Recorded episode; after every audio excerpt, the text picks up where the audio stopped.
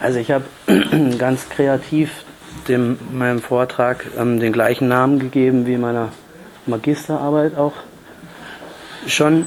Und wie aus meinem Untertitel ersichtlich wird, will ich was über die Rede von einer Krise der Männlichkeit erzählen. Die konkrete historische Untersuchung meiner die konkrete historische Untersuchung meiner Magisterarbeit stützt sich auf die US-Playboy-Ausgaben aus den 70er Jahren. In Kombination mit der Verwendung von Instrumenten aus der aktuellen Körpertheorie, namentlich Foucaults Diskursbegriff und Butlers Performancetheorie, ist so eine Quellenwahl vielleicht nicht so abwegig, wie es auf den ersten Blick den Anschein haben könnte. Ähm, das werde ich auch versuchen zu verdeutlichen. Ähm, es hat sich nach meiner Auffassung geradezu angeboten, einen zentralen Verdichtungsort von Texten und Aussagen für die Analyse der Bedeutung des Männlichkeitskrisengeredes zu wählen, verstanden als eine performative Ebene, produzieren die Figuren und Körper, die in den Texten im Playboy auftreten, zum einen ein Problemfeld. Auf der anderen Seite resorbieren sie aber auch Körper- und Machtverhältnisse und bilden diese zugleich ab. Außerdem wird in den US-Playboys der 70er Jahre unver, äh, überwiegend unverblümter benannt, worum es auf dem Kampfplatz der Geschlechtskörper geht. Das bedeutet aber nicht, dass die angebliche Krise der Männlichkeit nur ein vom Playboy gemachtes Phänomen wäre.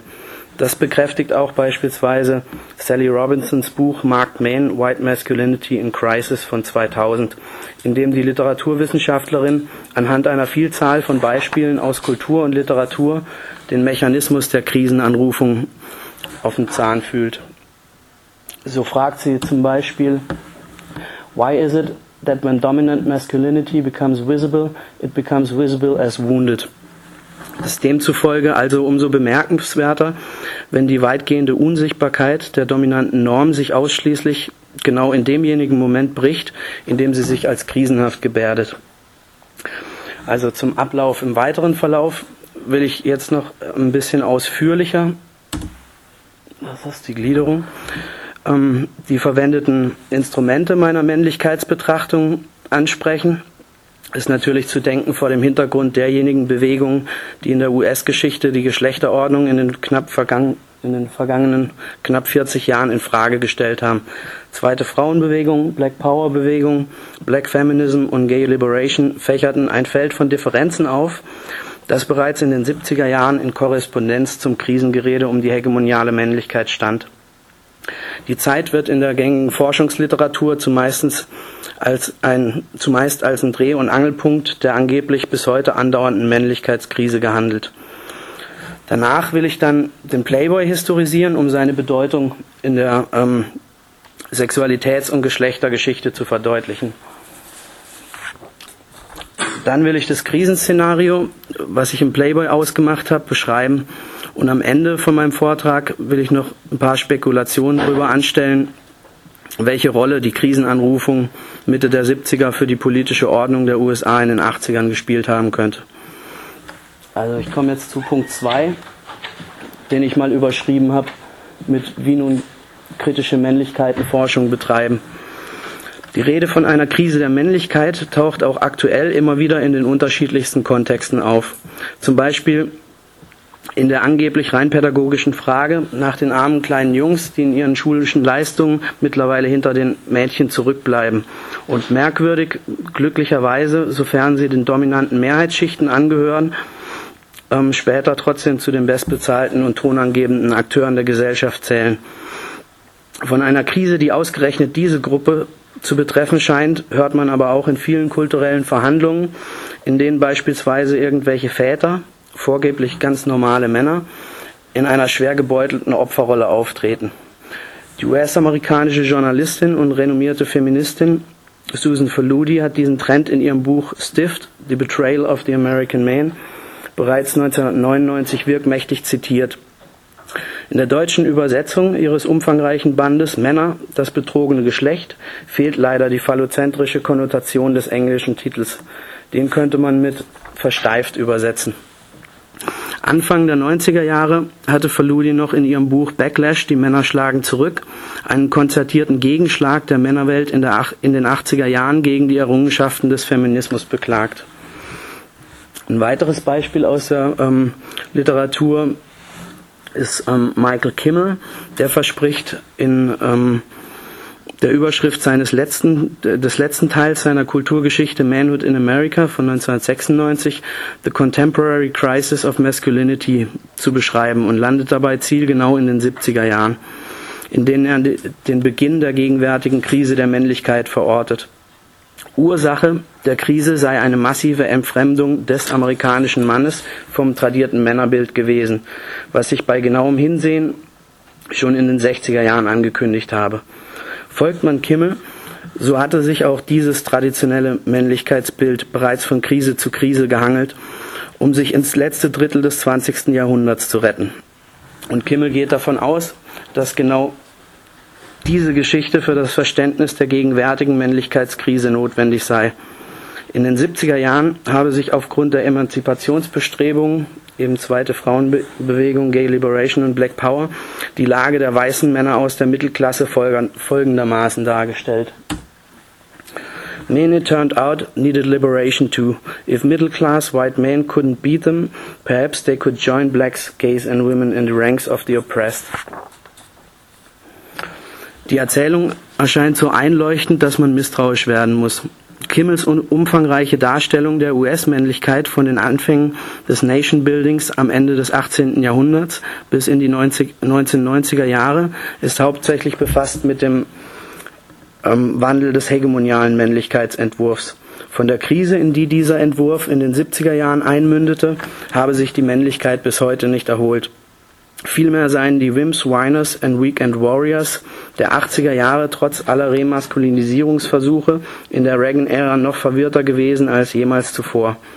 Stellt sich die Frage, auf welche Annahmen eine solche Lesart fußt und ob sie nach dem gegenwärtigen Stand der kulturwissenschaftlichen Geschlechter- und Rassismuskritik so Bestand haben kann. Es besteht jedenfalls der Verdacht, dass Kimmels Version einer allgegenwärtigen Männlichkeitskrise als weit ausgreifender, kulturgeschichtlich verfasster Teil jenes Szen Krisenszenarios begriffen werden muss, das ich in meiner Arbeit für die 70er Jahre auf seine Funktion und Produktivität hin befragen will oder wollte. Nun wäre in einer solchen Lesart also der normale Mann, man könnte sagen, das Normmodell der Männlichkeit zum hauptleidtragenden Wesen der aktuellen Geschlechterkonfiguration geworden. Den Trend dieser Argumentationslinie, der sich seit gut 30 äh, Jahren aus den unterschiedlichen Ecken verlautbart, kann man für höchst problematisch halten. Die dahinter äh, Logik erscheint jedenfalls fragwürdig. Gehen wir nochmal zurück auf die Gliederung. Ähm, ich will jetzt nun hier also ein, einige Fragen an die Allianz von Männlichkeit und Krise stellen und den Verdacht äußern, dass es sich dabei um ein durchaus machtvolles Bündnis handelt. Wenn jedenfalls bisher von einer Krise die Rede war, war immer, war immer die hegemoniale Männlichkeit gemeint. Alles klar?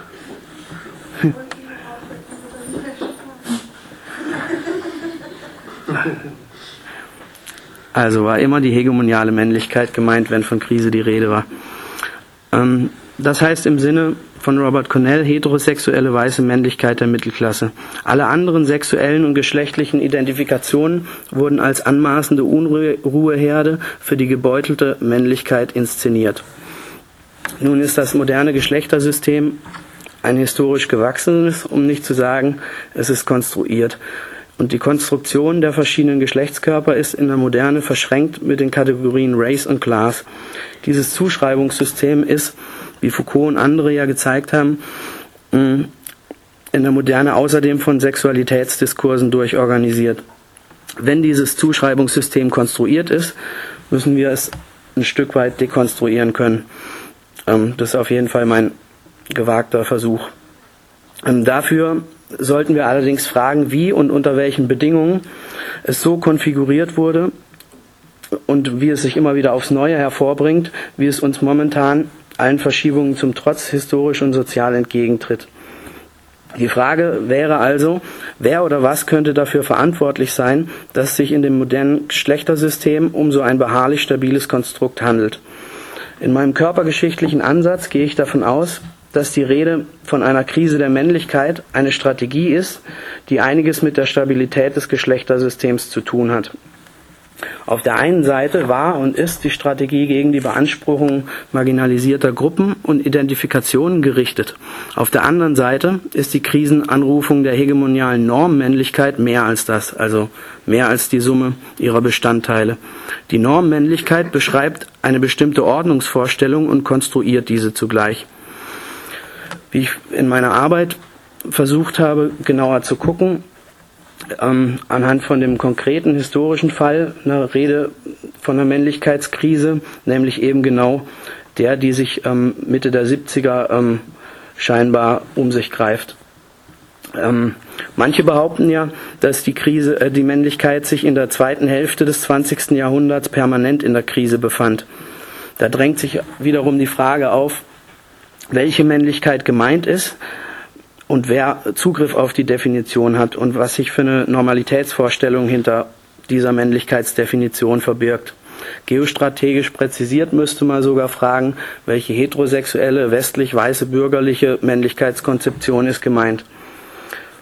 Also das Gerede von einer permanenten Krise einer überzeitlichen Männlichkeit ist auf jeden Fall zu pauschal. Unter anderem auch deswegen, weil die Vorstellung von einer permanent gebeutelten Männlichkeit den Krisendiskurs um eine bestimmte Normvorstellung unreflektiert fortschreibt, den es ja gerade historisch einzuordnen und zu dekonstruieren gilt. Wenn die Krise der hegemonialen Männlichkeit unter emanzipatorischem Anspruch begrüßt wird, ist es auf den ersten Blick durchaus verständlich. Allerdings zeigt sich bei genauerer Betrachtung des Corpus Delicti, dass in einer solch heißversprechenden Lesart des Krisenmoments konsequent übersehen wird, welch machtvoller Mechanismus es ist, den Hegemon über die Rede von einer Krise ins Zentrum des Interesses ähm, zurück zu katapultieren. Für eine Klientel eine Krise proklamieren zu können oder geschickter noch, in eine Krise eingeschrieben zu werden, bedeutet nämlich den Erwerb einer Cultural Currency, also einer kulturellen Währung, wie die Kulturwissenschaftlerin Sabine Sielke es kürzlich in Anlehnung an Robinson pointiert zugespitzt hat. Nun könnte man für die Männlichkeitsforschung fragen, vom Aufbruch der Frauenbewegung in den 60ern zur Geschlechter-, Rassismus- und Sexualitätsforschung und von dort aus mit einem Schwenk zurück zum Blick auf die dominante Männerwelt. Dieser Weg war denn wohl umsonst. Wenn auch im aktuellen Boom der Männlichkeitsgeschichten, ähm, wenn es auch im, im aktuellen Boom der Männlichkeitsgeschichten sicher einen nicht unbeträchtlichen Anteil von Arbeiten gibt, in dem mit Hilfe Entschuldigung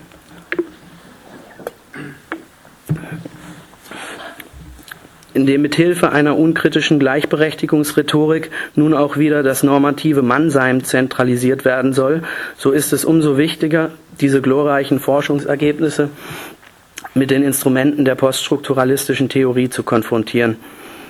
Gerade auch aufgrund der Tendenz, über diese Schreibpraxis die herkömmlichen Grenzen zwischen männlich und weiblich, Realität und Diskurs etc. wieder in Stellung zu bringen und letztlich das männlich moderne Subjekt stabil zu positionieren. Mit einer, einiger Berechtigung hat der Theoretiker Bruce Treister ähm, diese Seite des Männlichkeitsbooms in der Forschungslandschaft der vergangenen gut 20 Jahre als Academic Viagra bezeichnet. Ähm, wie bereits erwähnt, hat Cornell in seinen Arbeiten gezeigt, dass von ähm, mehreren unterschiedlichen Männlichkeiten auszugehen ist. Durch die Verknüpfung von Gramscis Hegemoniebegriff mit dem Männlichkeitsbegriff lenkte er den Blick auf die Vielfältigkeit männlicher Körperkonstruktionen. Die verschiedenen Männlichkeitsmodelle sind nach Cornell in den westlichen Gesellschaften hierarchisch angeordnet. Es gibt demnach eine hegemoniale Männlichkeit und mehrere marginalisierte Männlichkeiten. So werden nach Cornell beispielsweise schwarze oder schwule Männlichkeitskonzeptionen oder Männlichkeitsmodelle, die im Arbeitermilieu verortet werden, stetig abgewertet. Diese Abwertung geschieht in Relation zum hegemonialen Modell, nämlich der weißen heterosexuellen Männlichkeit der Mittelklasse oder Oberschicht, um die auch noch mit reinzupacken.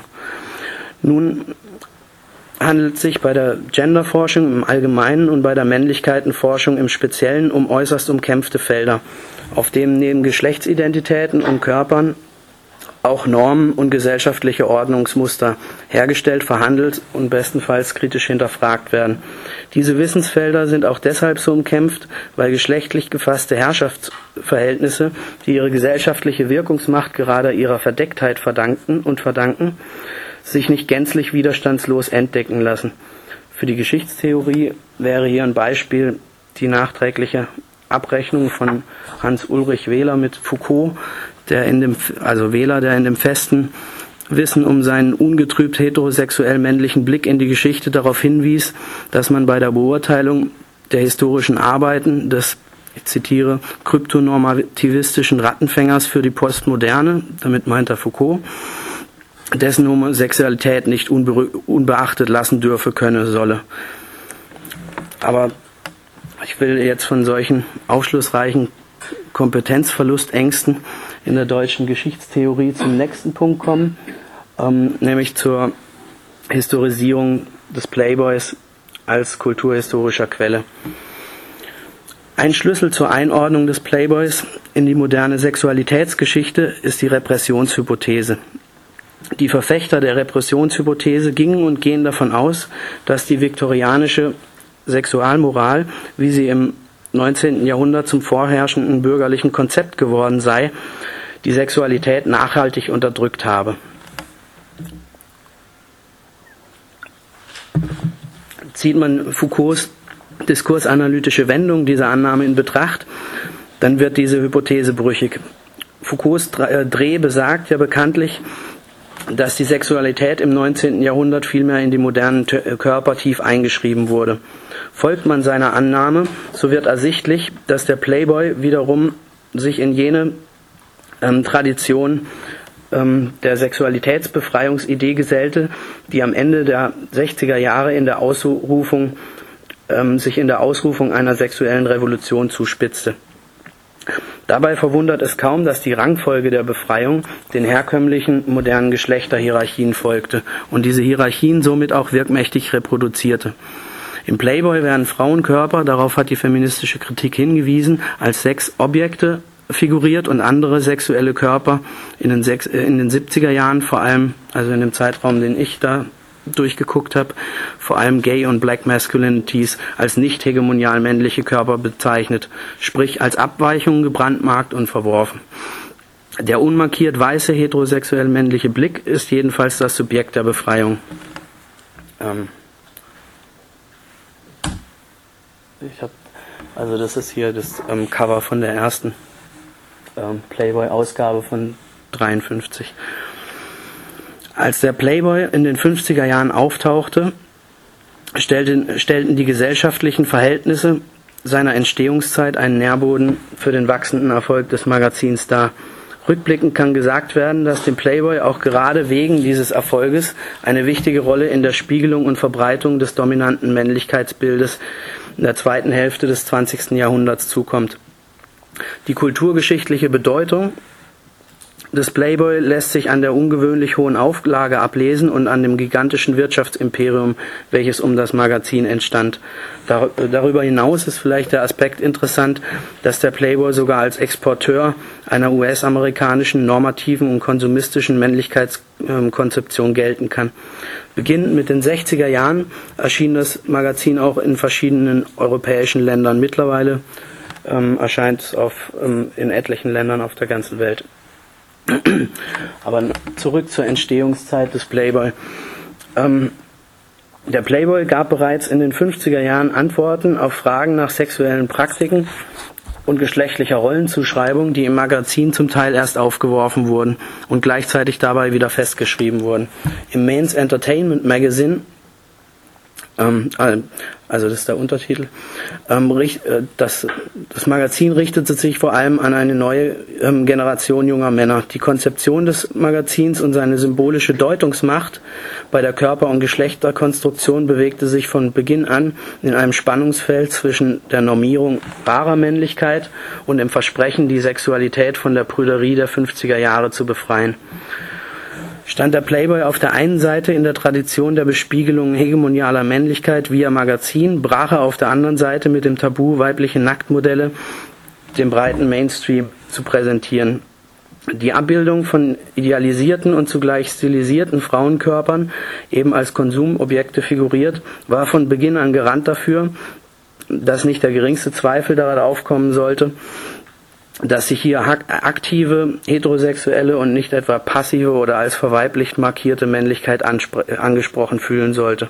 Die konsumfreudige heterosexuelle weiße Männlichkeit der Mittelklasse war die Zielgruppe des Magazins, was in der Formgestaltung unzweideutig festgeschrieben wurde. Hm waren die Bedürfnisse und Vorlieben des amerikanischen Normmannes auch schon in älteren äh, Männermagazinen der Fokus gewesen, wie zum Beispiel im Esquire, der 1933 gegründet wurde. So wurde im Playboy das Konsumieren des Heterosexes ganz offensichtlich propagiert.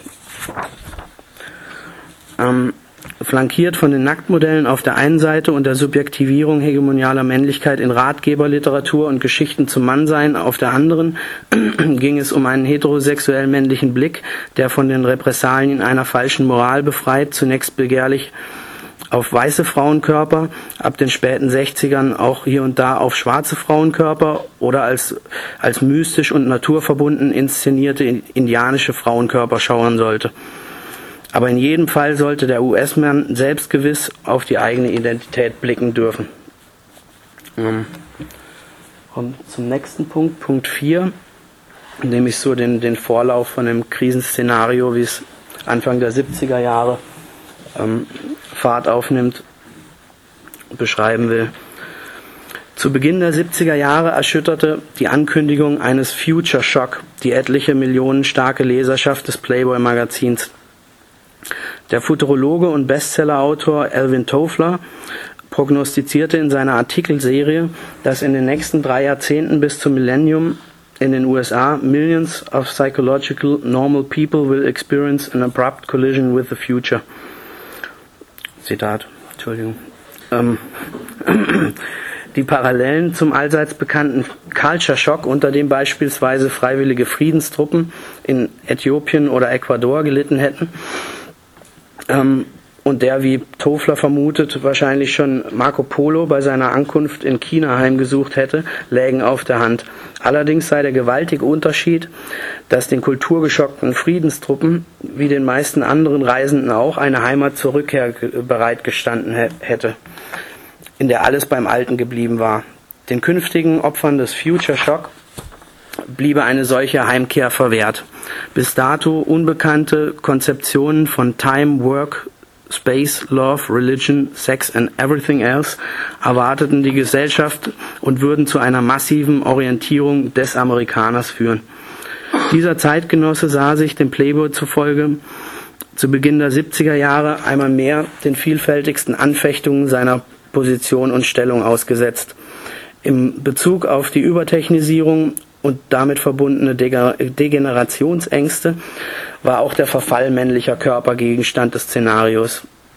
Von einem polluted man, einem Homo effluviens, zu dem der Mann degenerieren könnte, war im März 1971 ähm, in einem fiktionalen Horrorszenario zu lesen. Ich weiß nicht, ich hoffe, dass man den erkennen kann. Das ist der Homo effluviens, der ähm, der sich, also angeblich hat sich der äh, vom Affen über den Homo erectus zum Homo sapiens hat sich der Mensch entwickelt und jetzt ist der Homo effluviens die nächste Entwicklungsstufe, die Darwin in seiner Idee vom Survival of the Fittest nicht einkalkulieren konnte. also hier die, da ist der hellenistische Schwertkämpfer und als Vorfahr und da ist der ähm,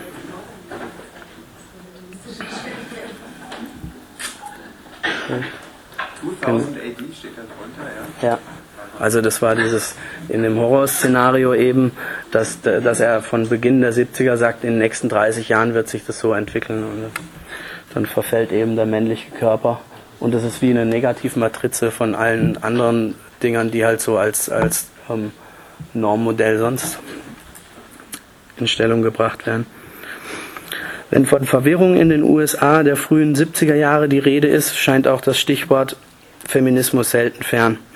Auch das Playboy-Magazin, das den männlichen Blick auf die männliche Identität und Sexualität systematisch befreit hatte, reagierte zu diesem Zeitpunkt empfindlich auf Versuche von Frauen, sich nun ihrerseits vom Joch männlicher Bevormundung und Unterdrückung zu befreien.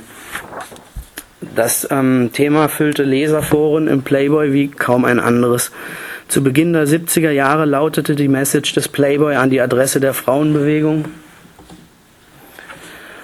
Dear Woman's Lip Equal pay rights right on, daycare centers terrific, but as for denying those sexy differences between the sexes, you've gotta be kidding.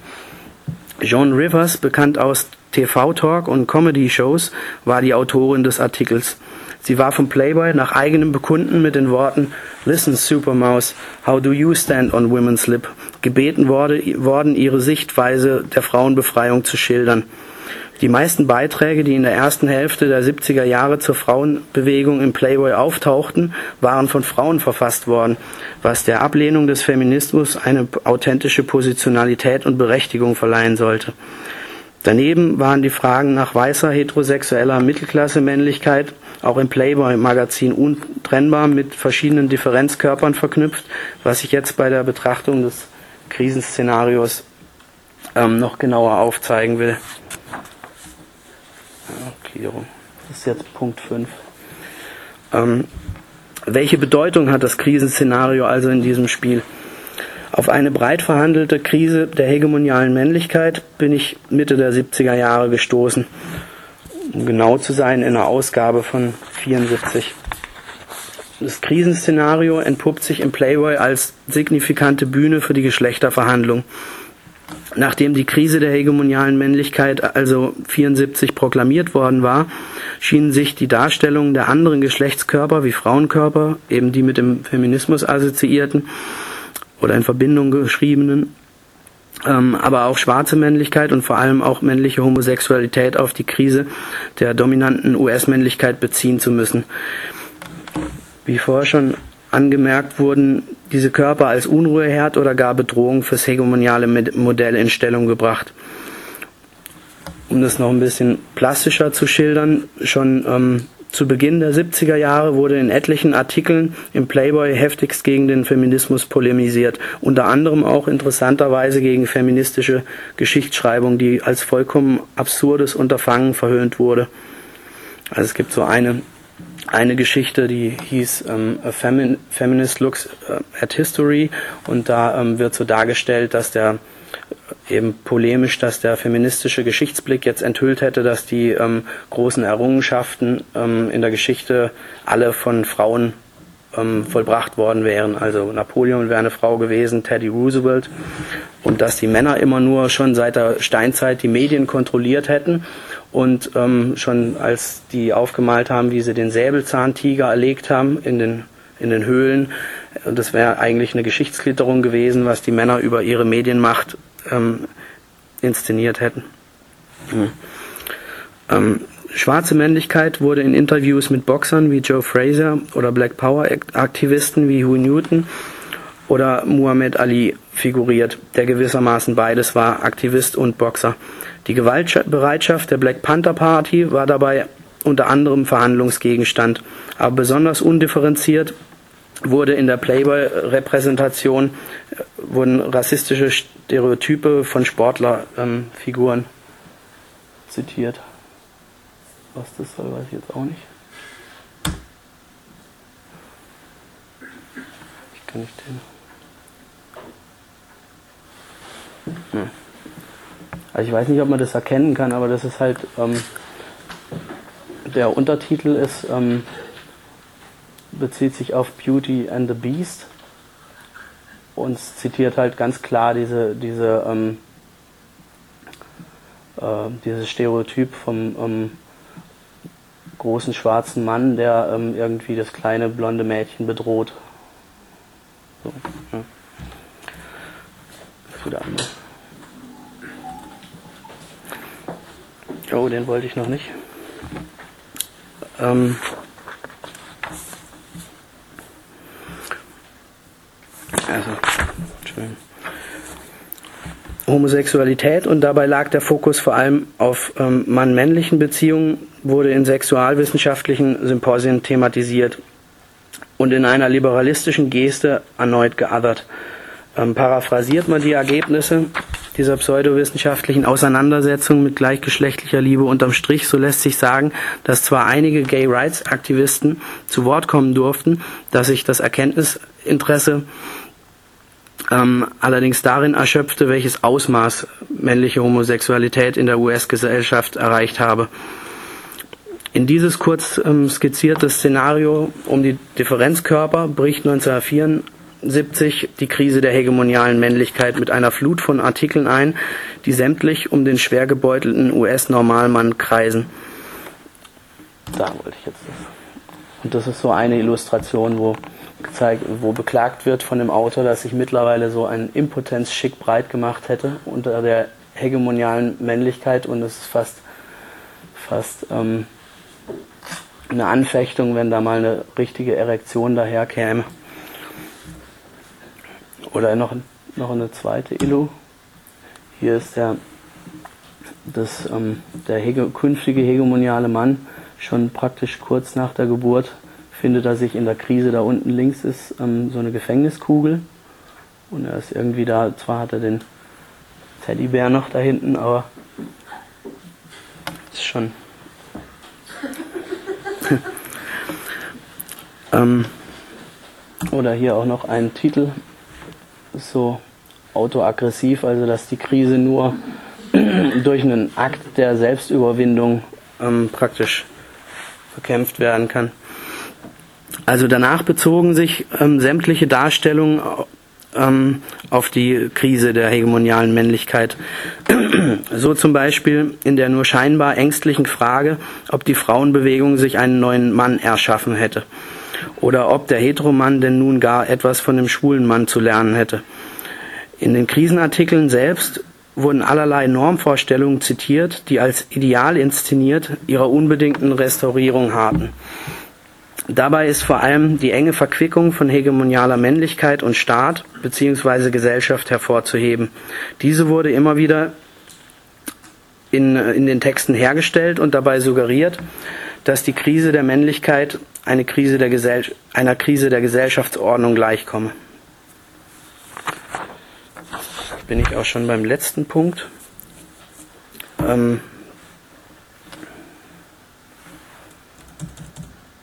Ja. Ähm, was könnte dieses Krisenszenario um die Männlichkeit für Kultur und Gesellschaft der USA bedeutet haben?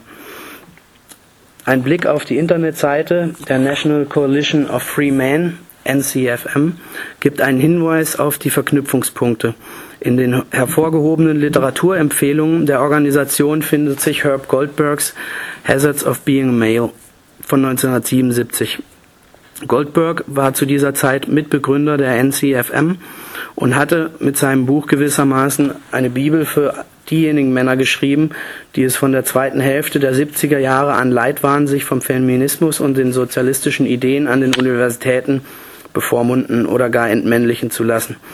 Neben allerlei Beschreibungen von Ungerechtigkeiten gegenüber Männern in den USA der vergangenen 30 Jahre betont die Koalition für freie Männer auf ihrer aktuellen Homepage, dass es seit der Gründung originäre Aufgabe des Bündnisses sei, das System der USA von den erschreckenden Fehlentwicklungen zu beschützen, also das Heft wieder in die Hand zu bekommen. Die Krise der Männlichkeit war selbstverständlich auch für diese Interessensgruppe das argumentative Sprungbrett.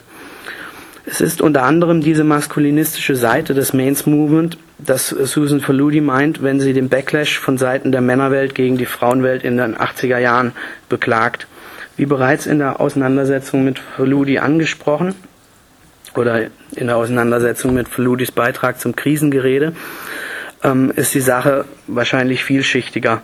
Zwar ist die Krisentrope als Cultural Currency eine wiederkehrende Strategie einer bestimmten Geschlechter- und Körperordnung, aber die Performance der hegemonialen Norm der Gesellschaft im Krisenszenario der 70er Jahre hatte für die Ordnung weitreichendere Bedeutung als lediglich die ähm, dichotom gedachten Geschlechterrollen wieder festzuzurren. Ähm, ich will jetzt noch die Auswirkungen kurz, ähm, die Auswirkungen des Krisens, des vom Krisengerede abgeleiteten Remaskulinisierungsschubs ähm, ein bisschen zuspitzen. Was wäre, wenn die Krise der Männlichkeit, wie sie sich ab Mitte der 70er von allen möglichen Seiten ähm, artikuliert ähm, wurde, die politische Verschiebung diskursiv mit vorbereitet hätte? Dann hätte eine breite Front von als links oder liberal geltenden Journalisten, zum Beispiel David Halberstam oder Norman Mailer, möglicherweise und natürlich ohne sich dessen bewusst zu sein, Seite an Seite mit ähm, New, Christ, äh, New Christian Right Aktivisten an einem bestimmten Körper- und Krisendiskurs teilgehabt, dessen gemeinsamer Nenner und Ergebnis die Einschreibung der Krise der hegemonialen Männlichkeit in die gesellschaftliche Wahrnehmung war. Was gemeinhin unter konservativer Revolution in den 80ern verstanden wird, wäre dann Teil einer bereits Mitte der 70er Jahre vorbereiteten Diskursverschiebung. Bezieht man diese Annahme auf die Präsidentenfiguren, so fällt auf, dass der diplomatisch nicht unbedingt erfolglose Präsident Carter plötzlich als einer der Weaklings galt und Ronald Reagan, der in seiner Zeit als Gouverneur von Kalifornien zum Beispiel nachgewiesen hatte, dass er tough on crime war und sich bekanntlich ja bereits zuvor durch den Wilden Westen gekämpft hatte, zum Präsidenten gewählt wurde. Doch kann diese ähm, oder kann das schon als Indiz für die politische Bedeutung des Krisengeredes um die Männlichkeit gelten? Wenn zwischen der Verschiebung, zwischen der politischen Verschiebung für die Präsidentenfiguren letztlich Symbole stehen und dem Krisenszenario, das Mitte der 70er Jahre entfaltet wurde, ein Zusammenhang besteht, dann hatte die Verschiebung in erster Linie Konsequenzen für verschiedene marginalisierte Gruppen. Die Wiederaufnahme der Praxis der Todesstrafe in der zweiten Hälfte der 70er Jahre traf als Herrschaftsmoment in besonderem Maße sozial, Geschlechte, äh, sozial schlecht gestellte ähm, und afroamerikanische Männer. Die Restauration des patriarchal geführten Familienmodells in den 80er Jahren konterkarierte die Emanzipationsbestrebungen der feministischen Bewegung, aber auch der Schwulen- und Lesbenbewegung. Last but not least ähm, traf die Staatsverschlankung und Steuersenkungspolitik, die den Schuldenberg der US-Kasse in bis dato ungekannte Höhen treiben sollte, zuerst die Menschen aus den einkommensschwachen Schichten, Familienkonstellationen, die nicht ins Idealbild passten, wie beispielsweise alleinerziehende Mütter. Mit ihren Kindern, traf der soziale Kahlschlag ebenso in besonderem Maße. Das Vorhaben der Staatsverschlankung hatte Reagan in seiner Antrittsrede 81 mit den Worten vorbereitet, In the present crisis, government is not the solution to our problem.